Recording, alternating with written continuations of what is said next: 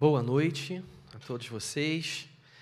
É com imensa alegria, privilégio que nós estamos aqui nessa noite para ouvir a palavra do Senhor. Somos poucos aqui, mas essa gravação ela vai longe, tanto agora, pessoas que estão acompanhando, como depois também fica gravado na internet. Eu tenho certeza que o impacto daquilo que está sendo feito nesse lugar vai trazer efeitos sobre o coração de quem está aqui, sobre o coração de quem vai ouvir depois a palavra do Senhor. Peço que você abra a sua Bíblia em João capítulo 11 e peço para você guardar no coração expectativa, porque não teria sentido a gente vir para um lugar como esse sem a expectativa de conhecer o Senhor, de receber dele iluminação, revelação, e conhecermos mais da Sua palavra. Que Deus ele fale ao nosso coração nessa noite, em nome de Jesus. João capítulo 11, versículo 17. Amém? Todos acharam? João 11, versículo 17. Diz assim: Quando Jesus quando Jesus chegou, encontrou Lázaro já sepultado havia quatro dias. Ora, Betânia ficava a mais ou menos três quilômetros de Jerusalém. Muitos dos judeus vieram visitar Marta e Maria a fim de consolá-las por causa do irmão. Marta, quando soube que Jesus estava chegando, foi encontrar-se com ele. Maria, porém, ficou sentada em casa. Então Marta disse a Jesus: Se o Senhor estivesse aqui, o meu irmão não teria morrido. Mas também sei que mesmo agora tudo que o Senhor pedir a Deus, ele concederá. Jesus disse a ela: O seu irmão há de ressurgir. Ao que Marta respondeu: Eu sei que ele há de ressurgir na ressurreição no último dia. Então Jesus declarou: Eu sou a ressurreição e a vida. Quem crê em mim, ainda que morra, viverá. E todo o que vive e crê em mim não morrerá eternamente. Você crê nisto? Marta respondeu: Sim, Senhor. Eu creio que o Senhor é o Cristo, o Filho de Deus que deveria vir ao mundo. Depois de dizer isto, Marta foi chamar Maria, a sua irmã, e lhe disse em particular: O Mestre chegou e está chamando você. Quando Maria ouviu isso, levantou-se depressa e foi até ele. Pois Jesus ainda não tinha entrado na aldeia, mas permanecia onde Marta o havia encontrado. Os judeus que estavam com Maria em casa e a, e a consolavam, vendo-a levantar-se depressa e sair, seguiram-na pensando que ela ia ao túmulo para chorar. Quando Maria chegou ao lugar onde Jesus estava, ao vê-lo, lançou-se aos seus pés, dizendo: Se o Senhor estivesse aqui, o meu irmão não teria morrido. Quando Jesus viu que ela chorava e que os judeus que a acompanhavam também choravam, agitou-se no espírito e se comoveu e perguntou: Onde vocês o puseram? Eles responderam: Senhor, venha ver. Jesus chorou. Então os judeus disseram: Vejam o quanto ele o amava. Mas alguns disseram: será que ele que abriu os olhos ao cego não podia fazer com que Lázaro não morresse? Vamos orar? Nosso Deus, nosso Pai, nós estamos aqui diante do Senhor, na tua presença, e te suplicamos e pedimos que o Senhor se revele a nós, fale conosco. Nós te pedimos a assistência do Espírito Santo, que nos ilumina a mente e o coração e a totalidade do nosso ser para que nós nos curvemos à tua palavra e ao Senhor e ouçamos a tua voz. Fala ao coração de quem prega e ao coração de quem ouve, Senhor, agora e depois de agora, Senhor. Por favor, nos assista com graça, com luz, com perdão e misericórdia, em nome de Cristo. Amém. Esse texto mostra laços pessoais muito familiares, muito afetivos entre Jesus e uma família de Betânia. Essa família de Betânia era composta por três irmãos: Lázaro, Marta e Maria. E essa família que tinha afetividade, amor e laços profundos com Jesus, se depara com um acontecimento trágico na sua existência, na sua história, particularmente com as duas irmãs que permaneceram vivas, mas tiveram alguém na sua família adoecendo que acabou morrendo, Lázaro. Quando a notícia chega a Jesus a respeito de Lázaro, a notícia não é de morte a notícia é de adoecimento. E Jesus estava a três quilômetros dali, segundo o versículo 18. Ora, Betânia ficava a mais ou menos três quilômetros de Jerusalém. Então, nós começamos a ler num cenário na aldeia de Betânia, mas o texto começa a narrar, a partir do versículo 1 do capítulo 11, Jesus estando com seus discípulos em outro cenário. E nesse outro e nesse outro cenário, a notícia trágica, ela é enviada por meio de Marta e Maria a mensageiros e chega aos ouvidos de Jesus que aquele a quem ele amava estava muito doente.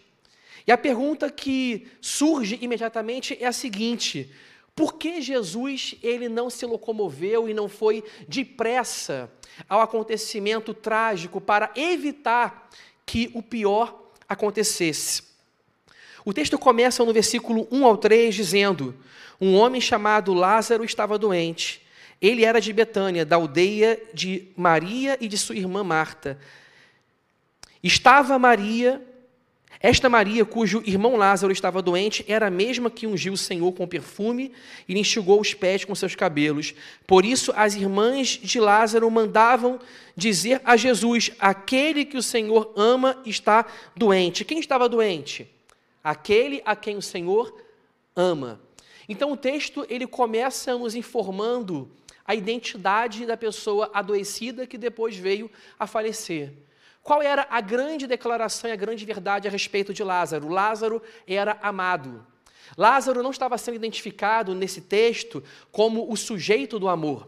Na vida nós precisamos amar e precisamos também ser amados. No entanto, em primeiro lugar, o que nos define na vida cristã não é o amor que nós damos, mas é o amor do qual nós somos objetos de Deus. Você e eu temos uma identidade, um eu, caracterizado por receber o amor de Deus. Você e eu somos amados. Lázaro, ele é o amado.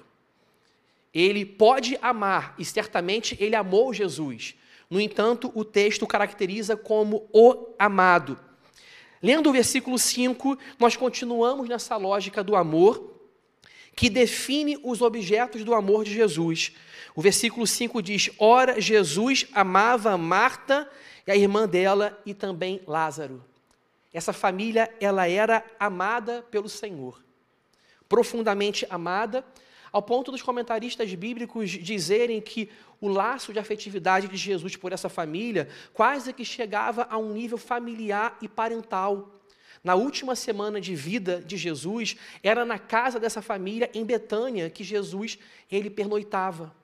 Tal era a familiaridade, o amor e a proximidade de Jesus com essa família. Então a notícia vai. E, ironicamente, o texto nos informa duas coisas.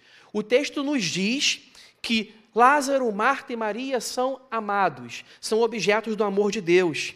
Mas o texto também diz que, indo a notícia do adoecimento até Jesus, Jesus ele permaneceu no lugar onde ele estava. Não parece ser uma prova muito grande de amor receber uma notícia de adoecimento e tendo poder para resolver a situação e subverter aquela lógica de doença pela vida, permanecer no seu lugar. No entanto, o amor de Jesus, ele é misterioso e estranho. Mas não é estranho por ser um amor absurdo. É estranho por ser um amor misterioso que excede todo o nosso entendimento e que vai muito além da lógica imediatista do nosso amor.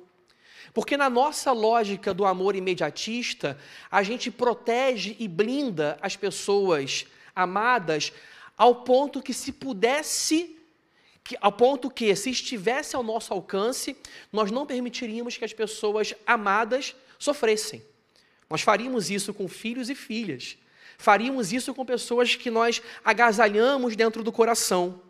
No entanto, a lógica de Jesus é diferente. O amor de Jesus não representa blindar os objetos do seu amor à dor, ao sofrimento e à tragédia. Não significa colocá-los dentro de um mundo envelopado, no qual eles estão blindados, alienados e num mundo paralelo onde não existe dor e tristeza.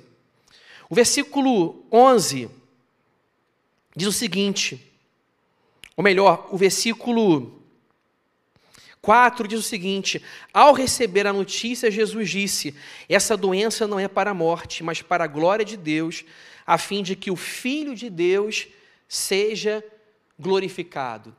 O texto começa mostrando Jesus não em Betânia, ele em outro lugar. E desse outro lugar que ele estava, ele recebe a notícia. Ele está a três quilômetros dali. A viagem era muito tranquila.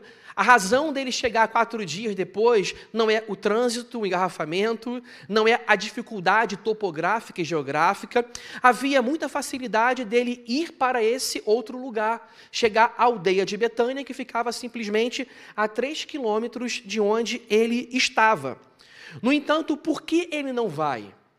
Por que ele não resolve imediatamente blindar essa família do acontecimento trágico da dor, da doença que culmina em morte. O versículo 4 nos responde: essa doença não é para a morte, mas para a glória de Deus, a fim de que o Filho de Deus seja glorificado por meio dela. O que o versículo 4 nos ensina? Ele nos ensina que existe um objetivo, um propósito sábio definido para a dor humana e para o sofrimento. A gente tende a pensar, quando nós estamos mergulhados no sofrimento e na dor, que o mundo ele é aleatório, que as coisas não parecem fazer sentido e são um encadeado de coisas desconexas. Sob o nosso ponto de vista e sob a nossa sabedoria, que enxerga com muita limitação, a gente não consegue ver o fim da história desde o início a gente não consegue ver propósito, principalmente para a dor, porque a dor traz a inconveniência, a sensação de que nós somos impotentes e nos leva ao choro, às lágrimas e ao convencimento de que esse mundo não é um lugar perfeito. No entanto, a doença de Lázaro não é para a morte. Mas Lázaro morreu? Morreu. Mas por que a doença de Lázaro não é para a morte? Porque a morte, ela não conta a história de Lázaro.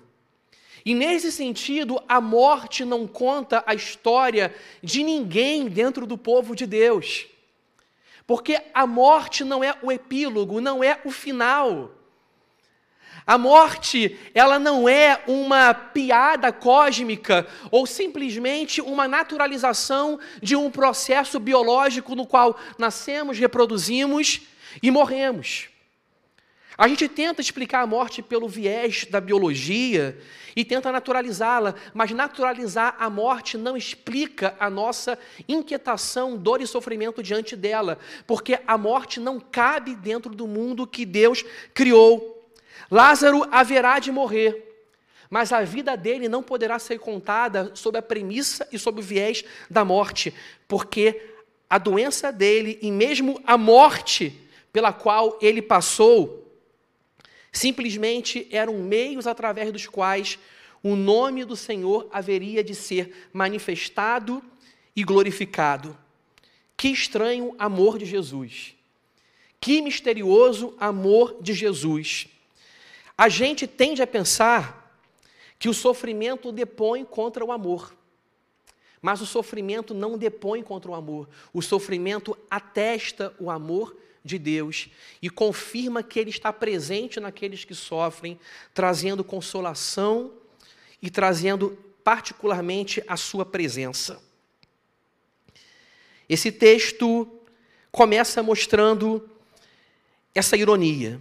Eles eram amados, no entanto, Jesus não se apressa a ir ao cenário da tragédia para subverter a tragédia e evitar que a tragédia acontecesse. A tragédia aconteceu. Lázaro morreu. E quando nós olhamos para a segunda parte do texto, onde nós começamos a ler hoje, nós vemos que Jesus, ao chegar, ele conversa com as duas mulheres, Marta e Maria. As duas expressam a sua, inquietação. E ambas expressam a sua inquietação com as mesmas palavras, nós veremos isso. Ambas têm a mesma perplexidade. Ambas dizem: se o Senhor tivesse chegado antes, meu irmão não teria morrido. Versículo 21 e 32. As palavras delas são absolutamente iguais. E João faz questão de relatar a repetição das palavras delas. Parece que, além da perplexidade delas ser a mesma e delas compartilharem o mesmo sentimento, quando a palavra das duas coincide, letra por letra, palavra por palavra, parece que elas conversaram antes sobre isso. Sabe quando uma pessoa vem conversar contigo, fala uma coisa, depois a outra vem e fala a mesma coisa, palavra por palavra? A sensação que você tem é qual? Elas conversaram entre si. E essa imaginação e suposição, ela é bem razoável. Elas moravam na mesma casa, compartilharam a mesma situação de dor e tinham o mesmo irmão, que adoeceu e morreu. Possivelmente, entre si, elas falavam: se o mestre estivesse aqui, o nosso irmão não teria morrido. E elas expressam exatamente isso para Jesus. No entanto, Marta e Maria não são as mesmas pessoas. As circunstâncias são parecidas, elas perdem o irmão, estão envolvidas dentro do mesmo cenário, no entanto, são diferentes, e Jesus tem a capacidade de personalizar o seu tratamento a cada pessoa, tratá-la com particularidade, de modo especial, de uma maneira que você percebe que você não é tratado como se fosse um número ou uma, um número ou uma etiqueta, um rótulo, você se sente tratado como uma, uma pessoa por Jesus. E o que, que nós vemos aqui? Versículo 17. Quando Jesus chegou, encontrou Lázaro já sepultado havia quatro dias. A situação calamitosa, trágica, havia se consolidado. Interessante que nos imaginários populares dos judeus, na crendice dos judeus, eles supunham que o espírito do morto pairava até o quarto dia, até o terceiro dia. Até o terceiro dia. E no quarto dia a situação era irreversível. Eu não estou dizendo que a teologia bíblica do Antigo Testamento ensina esse tipo de crença.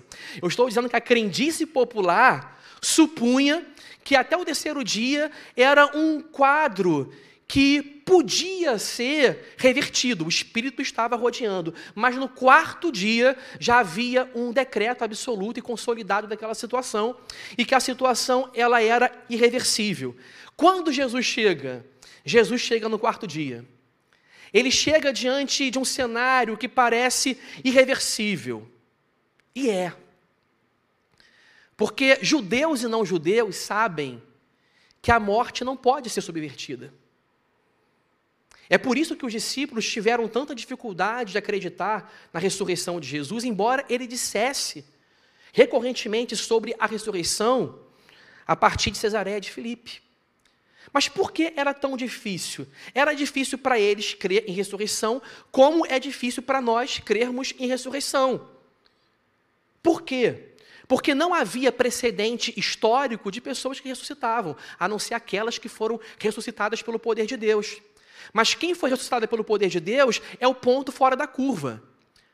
A experiência universal mostra o seguinte: que aqueles que morrem não voltam. Essa é, esse é o diagnóstico da experiência universal. E além disso, a crendice popular consolidava essa ideia de que a morte não poderia ser revertida pela ideia de que até o terceiro dia havia algo rondando, mas no quarto dia a situação já estava consolidada. Jesus ele chega naquele cenário no pior dos cenários, no pior das esperanças. Quando Lázaro já estava cheirando mal, quando o luto das mulheres já estava em processo de aceitação de que o seu irmão havia morrido, ainda que convivessem com muita incredulidade e perplexidade, como nós convivemos com a perplexidade quando recebemos a notícia da morte de alguém. Esse texto, ele nos consola. E nos consola particularmente em um momento no qual a gente recebeu notícias tristes de morte na nossa comunidade. Calbi, na semana passada, e hoje a nossa irmã Suzy. Mas tanto quanto a morte não explica a vida de Lázaro, não define a biografia de Lázaro, a morte não define a vida daqueles que nós perdemos. Nosso irmão perdeu também o seu pai, reverendo Bruno. A morte não define a vida de quem nós perdemos, o amor sim. E Lázaro é apresentado como amado. A morte não define, mas o amor sim.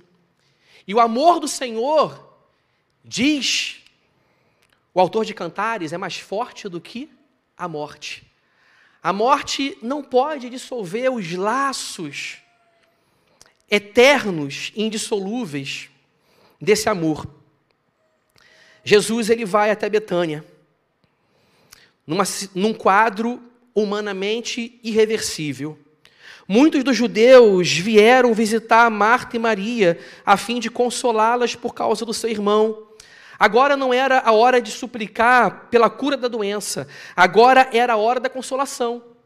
E os judeus estavam lá, consolando Marta e Maria. Marta, quando soube que Jesus estava chegando, foi encontrar-se com ele. Maria, porém, ficou sentada em casa. Novamente, o Evangelho mostra a diferença de personalidade entre Marta e Maria. Marta foi se encontrar com Jesus. Maria personalidade mais tímida, introspectiva, mais pacata, ficou em casa. Marta, mais impulsiva, foi encontrar-se com Jesus. Uma mais extrovertida, mais para o externo, para a conexão e a sociabilização. E Maria, pacata, quieta. As pessoas têm modos diferentes de reagir ao luto. Vocês se lembram que Maria escolheu a boa parte que não lhe foi retirada e ela ficou quedada aos pés de Cristo como uma discípula, ouvindo-lhe falar? E Marta? Marta estava arrumando as coisas de casa. Marta não estava fazendo algo errado. É que naquele momento era mais apropriado ser discípula e ouvir a voz do mestre. Mas Marta é apresentada como aquela que resolve, mais pragmática. E Maria, ela é a introspectiva, que se senta para ouvir. Maria ficou em casa. Marta foi. Elas são diferentes. Elas dizem a mesma coisa, mas elas são diferentes. E Jesus trata pessoas diferentes, de modo diferente. É claro que eu não estou dizendo isso que o amor de Cristo é um amor que discrimina, que faz acepção de pessoas, que ele tem filhos prediletos. Não é isso que eu estou dizendo. Eu estou dizendo que na infinitude do amor de Deus, ele particulariza o tratamento com cada filho seu, porque ele conhece a identidade de cada um. Ele conhece. E aí no versículo 21, Marta vira-se para Jesus e diz: Se o Senhor estivesse aqui, o meu irmão não teria morrido. E adiantando no versículo 32, vai ser Maria que vai dizer: Se o Senhor estivesse aqui, o meu irmão não teria morrido. Mas vamos ver primeiro o que Jesus ele fala para Marta. Primeiro, antes de dizer o que Jesus fala para Marta, eu quero observar o conteúdo da fala, o si. Todos nós temos um si se eu não perdesse o emprego, se eu tivesse mais maturidade naquela época como eu tenho hoje, eu tomaria decisões diferentes. É o sonho de todo mundo, né? Ter a maturidade que tem no presente, no passado, para tomar decisões diferentes. A gente coloca um si na vida. E muitas vezes condicionando o sucesso, a felicidade da vida a um modo diferente de, a um modo diferente de se viver, a escolhas diferentes. Elas fizeram isso. imaginando que se porventura Jesus tivesse chegado antes, o trágico não teria acontecido. Puseram um si. Mas elas, mas elas puseram um si, supondo que havia um atraso no plano de Deus. Supondo que a agenda de Deus não era tão adequada como aquela planejada pela sabedoria delas, como se elas estivessem imaginando uma história melhor, um plano melhor, um enredo melhor que o próprio enredo do Messias. No enredo delas não haveria morte, não haveria a culminação da morte na doença. E por isso elas colocam se, se o Senhor estivesse aqui, isso não teria acontecido. Elas supõem que o Senhor não estava presente e fisicamente Cristo não estava. Mas como Jesus é homem e Deus, ele é aquele que estava presente mesmo quando não estava. Como homem, ele não estava com seu corpo físico, mas como Deus, ele continuava tendo controle dos cenários. E muitas vezes nós supomos que ele não tem o controle do cenário, nós supomos que ele não tem a sua presença conosco em momentos difíceis, porque nós não temos a percepção da sua presença. Mas a presença dele não depende da nossa percepção. E fé é o contrário de percepção. Fé é a certeza das coisas que não se veem. Fé não é sensorial, não é ver, não é sentir, não é tocar. Fé é você, é você saber que Ele está presente, quem Ele é, conhecer as suas promessas e crer nelas, mesmo quando você não sente. Isso é fé. E elas não sentiram a presença dele. Mas como Deus, ele estava no controle. E tanto estava que ele disse, vejam só o versículo 11: Tendo dito isso, acrescentou: Nosso amigo Lázaro adormeceu, mas vou despertá-lo. Quando ele fala, vou despertá-lo, ele fala, vou despertá-lo quando ele está ausente. De Betânia. Ele está em outro cenário, mas ele diz: Vou despertá-lo.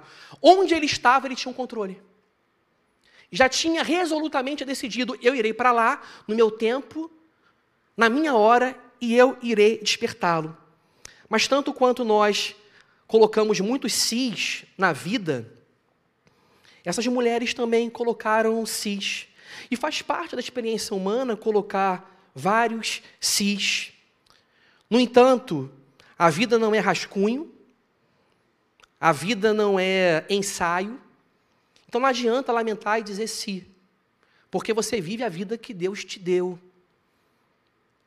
Não adianta colocar si, você não vai voltar à história por causa dos sis. Nós precisamos crer que, apesar dos nossos sis, Deus se faz presente, tem propósito e orienta a nossa história. O si, ele levanta a seguinte questão: não poderia ser de outro jeito?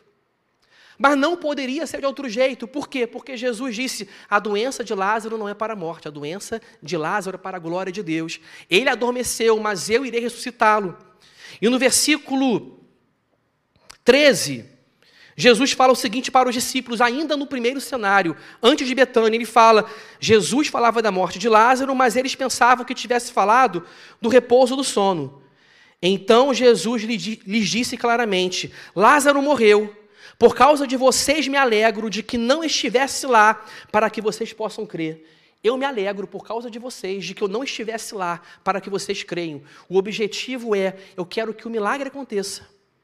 E que vocês vejam para que vocês creiam, para que a fé de vocês seja alimentada. Então, existe o controle de Deus mesmo quando ele, Jesus, fisicamente estava fora do cenário. Tudo estava pré-definido. E o Senhor, ele nunca está fora do cenário. Fisicamente, Jesus estava em outro cenário. Mas quando nós concebemos Jesus Cristo como Deus, ele sempre está no cenário.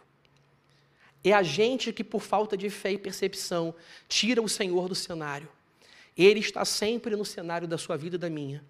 Não sei qual cenário que você enfrenta, qual é a situação que você considera irreversível, qual é o seu drama, quais são os seus cis, mas o Senhor está sempre no cenário. Primeiro, Maria, ela fala: se o Senhor estivesse aqui, o meu irmão não teria morrido. Para Maria, ou melhor, para Marta, a mulher pragmática, que arruma a casa, que resolve as coisas, que é mais extrovertida do que introvertida, Jesus ele aplica o ministério das palavras. E ele fala para Marta: Eu sou a ressurreição e a vida, quem crê em mim, ainda que morra, viverá. Mas vejam que Marta diz antes disso: Também sei que mesmo agora, tudo que o Senhor pedir a Deus, ele concederá. Jesus disse a ela: O seu irmão há de ressurgir. Ao que Marta respondeu: Eu sei que ele há de ressurgir na ressurreição do último dia. Os judeus, eles acreditavam na ressurreição. Esse era um ponto da fé judaica, da esperança de Israel. Mas a esperança da ressurreição que eles tinham era uma esperança postergada para o último dia da história. Eles esperavam uma ressurreição coletiva e no último dia. Eles não esperavam uma ressurreição no meio da história.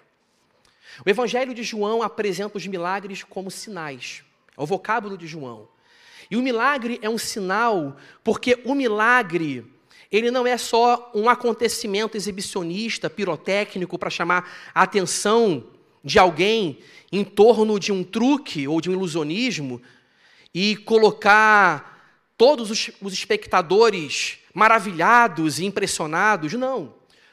O milagre, que é sinal para João, ele transporta uma mensagem. João usa a palavra sinal para milagre, porque todo milagre tem um significado e tem uma mensagem a ser contada.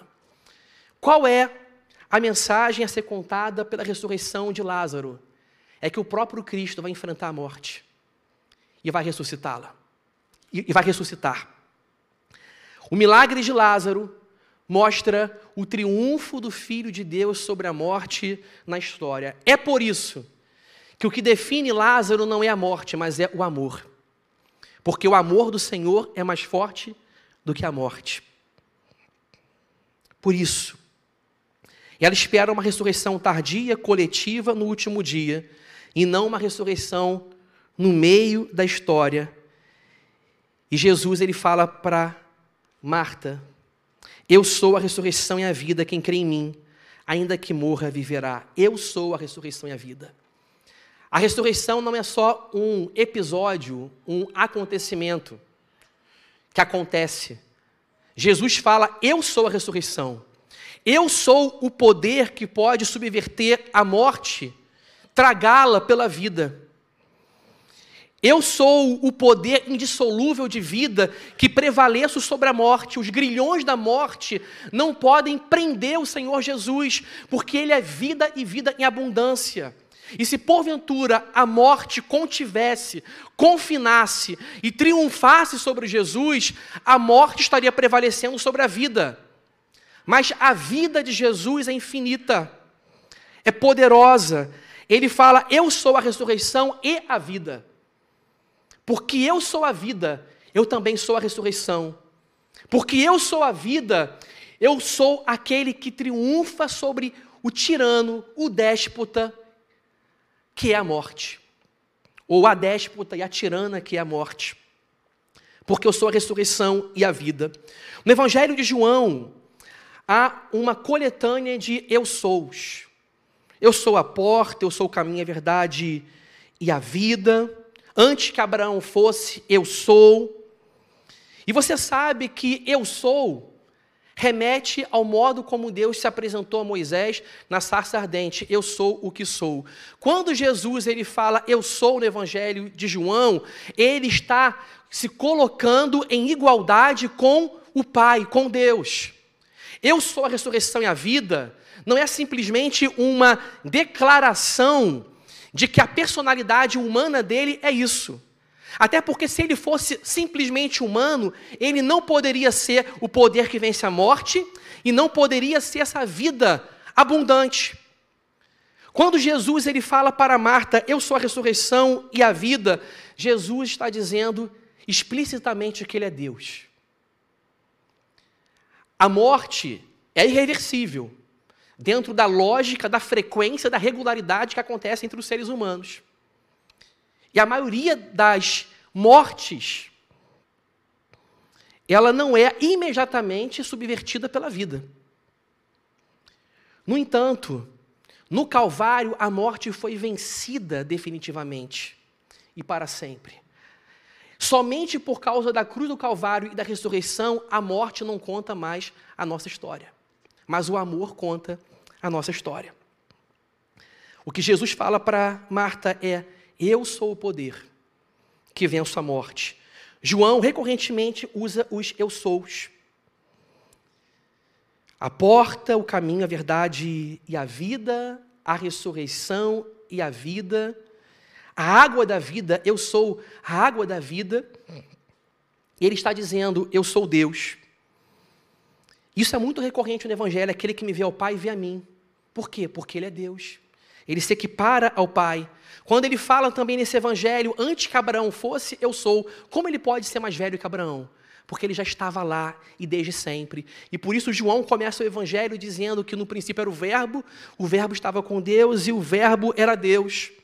Quando os discípulos eles voltam felizes, porque os demônios se submetiam ao seu nome, ele fala: Eu vi o diabo como um raio cair do céu. Como ele pode ter visto o acontecimento pré-histórico do diabo cair do céu? Porque ele é Deus. Então está dizendo para Marta o seguinte: Marta, eu sou Deus. Então não espere que a morte é um acontecimento tardio para o último dia. Eu preciso vencer a morte na história. E eu vou vencer a morte na história. A ressurreição não vai acontecer no último dia apenas, acontecerá para todos os cristãos, mas a, a ressurreição do último dia é a faz parte da mesma faceta dessa ressurreição que acontece na história, que é a garantia para nós termos novos corpos no último dia. E aí então Jesus, ele vai para Maria. Maria pacata, não saiu de onde estava, Jesus estava com Marta, não tinha entrado na aldeia ainda, ele entra na aldeia, ele se depara com Maria, que é levada, e Jesus é levado até Maria por Marta.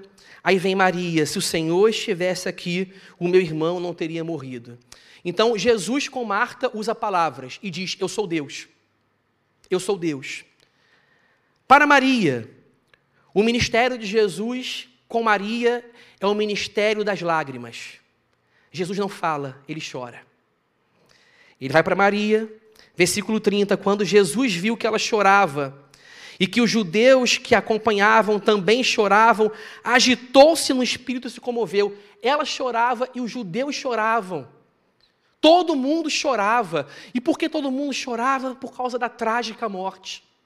A tirana, a déspota, essa inimiga intrusiva, inconveniente na boa criação de Deus, que é o salário do pecado. A morte que traz separação do corpo da alma. A morte que traz separação do espírito de Deus, morte espiritual. E a morte que traz separação do corpo do Espírito de Deus, morte eterna. A morte é cisão, é separação, é fragmentação, é luto, é interrupção de histórias. Ela jorra lágrimas, mas a morte é o emblema mais nítido de que o mundo que Deus criou se rebelou contra ele.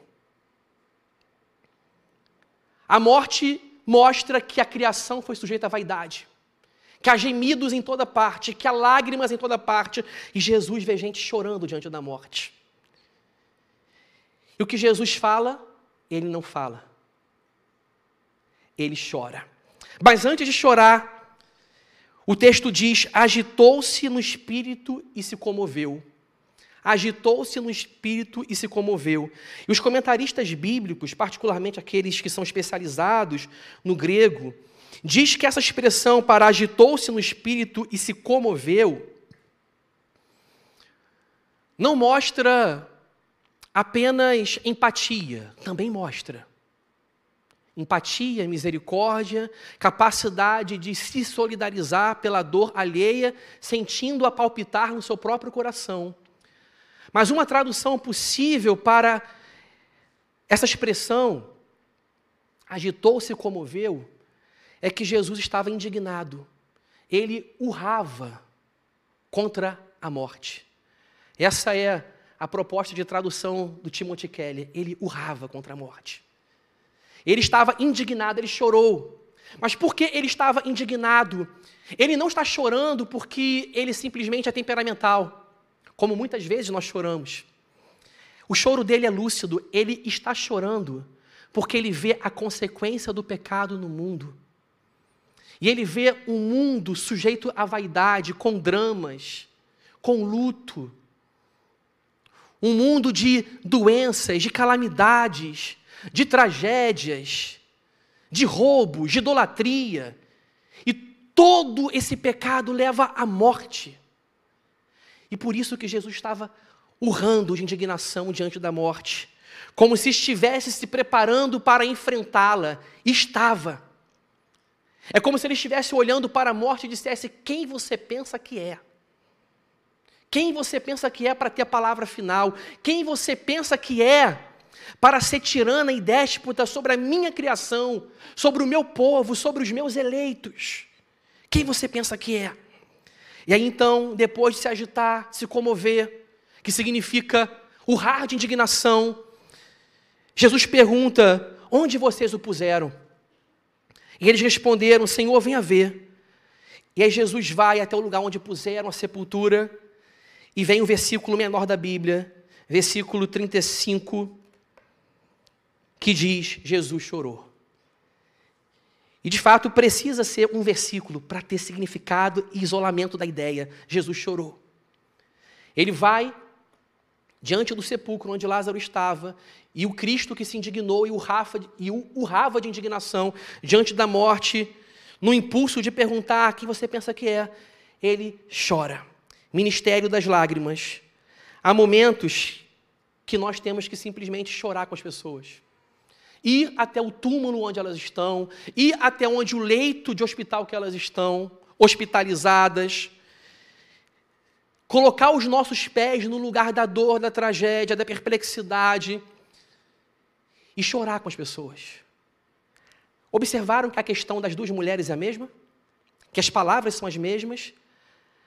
Mas com Marta, ele traz palavras e ensina: Eu sou Deus, eu sou a ressurreição e a vida. E com Maria, ele chora. Mas ao chorar, ele eloquentemente está a dizer, ainda que sem palavras, eu sou homem. Para Marta, ele diz, eu sou Deus. Para Maria, ele diz, eu sou homem. Quem é Jesus? Jesus é aquele que é infinitamente poderoso sobre a morte, ao ponto de vencê-la, porque ele é Deus. Quem é Jesus? É aquele que tem uma compaixão humana indescritível ao ponto de chorar. Quem é Jesus? É aquele que tem é aquele que é Deus para vencer a morte e que é frágil porque é ser humano para chorar. Gente, não existe ser humano como ele. É por isso que ele é o nosso Salvador. Porque não existe ser humano poderoso e frágil como ele. Não existe pessoa poderosa e frágil como ele, porque ele é homem e Deus ao mesmo tempo. Quem é poderoso nesse mundo se dissolve, se desintegra, perde o amor, vive na ganância, porque o poder é corruptor e corruptível. No entanto, o poder de Jesus é um poder que subsiste no amor, na sabedoria, na santidade, no altruísmo. Ele tem poder para vencer a morte e ele é frágil e humano para chorar e se compadecer de nós, como sumo sacerdote. Porque a humanidade inteira precisa de Jesus, porque nenhum ser humano se fez como Jesus. Quando alguém é poderoso, não se compadece, não chora. Quando alguém se compadece e chora, muitas vezes só é fragilidade e lhe falta poder. Jesus ele é o poder infinito e a misericórdia infinita. Ele é homem e Deus ao mesmo tempo. Jesus chorou. E aí então os judeus, quando viram Jesus chorando, disseram: Vejam o quanto ele amava. Ele mostrou amor. Nós somos muitas vezes tão tímidos e tão atrofiados nas nossas emoções. Nós vivemos num mundo que, às vezes, ou há pessoas que ensinam que nós precisamos ser fortes e blindados ao ponto de reprimirmos os nossos sentimentos. Embora os próprios psicólogos vão dizer hoje, não reprimir o sentimento não é bom. Mas houve no passado até filósofos que diziam, não, o negócio é ser apático, como os estoicos. É não sentir paixão, é não sentir emoção, porque elas contaminam. Mas o ser humano autêntico resolve o dilema, ele chora. Ele chora. O choro é livre, o ser humano perfeito chorou e se agitou e se comoveu e urrou contra a morte de indignação para enfrentá-la no Calvário. A segunda, a outra parte do texto não é o que nós iremos falar hoje aqui. Mas para concluir, vocês sabem que Jesus foi ao túmulo de Lázaro, esbravejou poderosamente contra a sepultura, e um morto ouviu a voz de Jesus. Porque quando Jesus ele ordena, até mortos obedecem. Ele disse: haja luz e houve luz. Ele disse para o morto: haja vida e há vida. Porque não há possibilidade de Jesus ordenar algo e o que ele ordena não acontecer. E foi isso que ele fez no Calvário. Mas o Calvário não foi simplesmente um pronunciamento autoritativo, haja vida. No Calvário ele trouxe vida, morrendo a nossa morte, se sacrificando Lázaro estava fétido já, mas Jesus ordena a vida. Ordena que tirem a pedra, obedece, não tiram a pedra. O Lázaro, o morto, vem para fora. Ele é despido das suas próprias ataduras e ele sai da morte para a vida. Mas aquele Lázaro que morreu, ele, especialmente ele, voltou a morrer novamente. Por quê? porque ele não experimentou a glorificação do último dia. No entanto, a ressurreição que nós esperamos é uma ressurreição na qual nós nunca mais experimentaremos morrer outra vez. Morreremos uma única vez e viveremos para sempre com o Senhor Jesus. Que a consolação do Senhor possa visitar a família do Calbio, Raquel, a Nancy, o Morgan. Que a consolação do Senhor possa visitar também a família da Suzy. Consolar a Ellen, a Bia, todos os seus familiares. Que a consolação do Senhor visite cada família. E que nós saibamos aqui, a morte não conta história sobre a gente. Porque o que conta a história é que nós somos amados pelo Senhor. Nós somos amigos do Senhor. E Ele voltará para ressuscitar os seus amigos.